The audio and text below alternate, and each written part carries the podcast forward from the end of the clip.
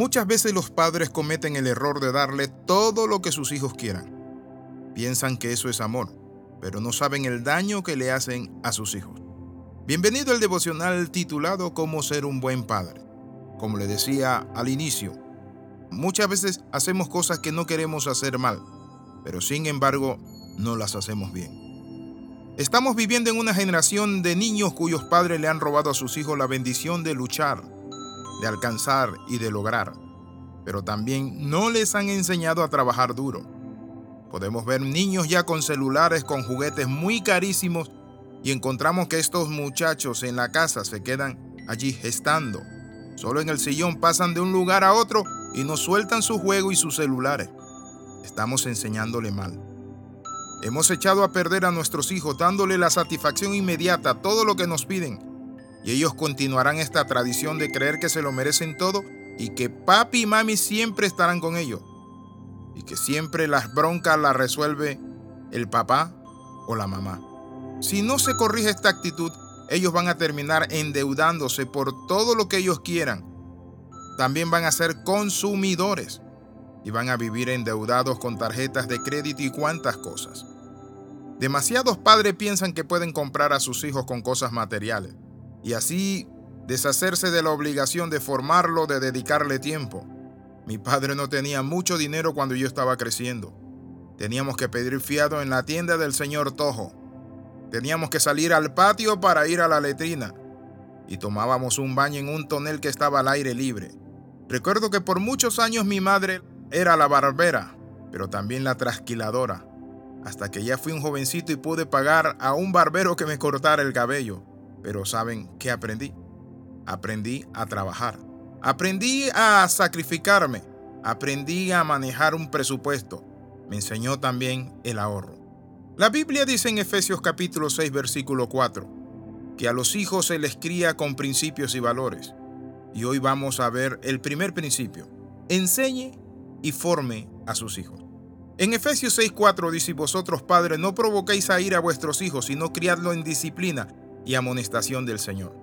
Noten lo que dice la palabra, que no debemos provocarlo a ira, es decir, que nosotros en lugar de quitarle la inspiración a nuestros hijos, tenemos que vivir para inspirarlo. Tenemos que criarlo en disciplina, enseñarle los límites de las cosas. Y amonestación, tenemos que sentarnos con ellos, ministrarle y hablarle y compartirle. En segundo lugar, para criar a hijos con éxito se necesita pedir sabiduría. En el libro de Santiago dice, alguno tiene falta de sabiduría, pídale a Dios el cual le dará abundantemente a todos y sin reproche. Necesitamos sabiduría para guiar, corregir, disciplinar, formar y sobre todo inspirar la vida de nuestros hijos. Para ello Dios está de nuestra parte. Si usted quiere ser un padre excelente, aprenda a ser humilde y compre libros acerca de la educación de los hijos, como usted puede, busque un consejero pero no puede dar tiempo al tiempo, porque si no sus hijos se van a perder. Usted no tiene toda la sabiduría del amor y la paciencia para ser padre, pero saben que tiene a un Dios que tiene toda la sabiduría, la ciencia. La Biblia nos habla, primera de Samuel, que los hijos de Elí se perdieron. Ofni y Fines dicen que aunque eran hijos del sacerdote, eran impíos, no tenían temor de Dios y vivían una vida inmoral una vida destrozada a causa del pecado. Estos muchachos su vida fue acortada y no solo la de ellos, sino la de sus generaciones futuras, trayendo miseria y pobreza porque cuando Dios le dice a Elí, no me honraste a mí, sino que a tus hijos, tus hijos vendrán a darse al sacerdocio y vendrán a suplicar por una moneda. Noten eso, es crisis económica. Pero la Biblia dice que el día que murió Ofni y también murió Fines, también murió la nuera de Elí cuando nace el niño. Nace, pero saben que su madre muere y le ponen Icabot.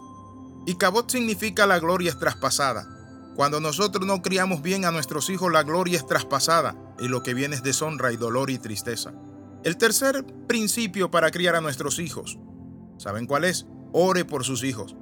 En el Salmo 55, versículo 17, dice así, Tarde y mañana y a mediodía oraré y clamaré, y Él oirá mi voz. Interceda por ellos.